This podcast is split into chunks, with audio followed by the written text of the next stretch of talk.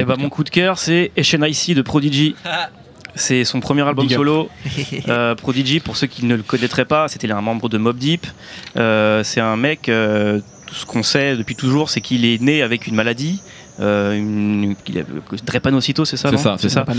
en gros, C'est une maladie héréditaire, donc c'est comme si tu naissais avec Dieu qui te disait tu vas souffrir toute ta vie. Et donc, en fait, il a vécu avec la sensation qu'il pouvait mourir à tout moment. Mm. Et ça a créé ce personnage qui au départ était un, espèce d'enfant nihiliste et qui est devenu une espèce de boule de nerfs euh, complotiste, etc. C'était, c'est un, un rappeur hyper naturel. En fait, c'est le genre de rappeur dont je pense Jay-Z a toujours rêvé d'être, mais il sera jamais parce que son talent il est ailleurs. Et euh, je pense qu'il l'a détesté pour ça. Et au moment où il a été un peu faible, il s'est attaqué à lui d'ailleurs euh, parce qu'il a senti qu'il y avait, il y avait une ouverture, tu vois.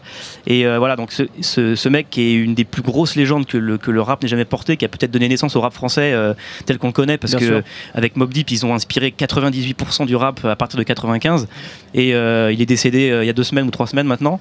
Donc euh, voilà, je pense que c'est le moment, si vous connaissez pas, d'écouter et même Mob Deep si vous connaissez pas. Mob Deep et même d'autres projets mais, dont on reparlera hmm. prochainement, mais comme Return of the Mac avec Alchemist, comme Icy 2 aussi qui est intéressant. Il y avait aussi Product of the 80 Product of the 80 excellent. un super projet. Excellent. C'était mon coup de cœur, bravo.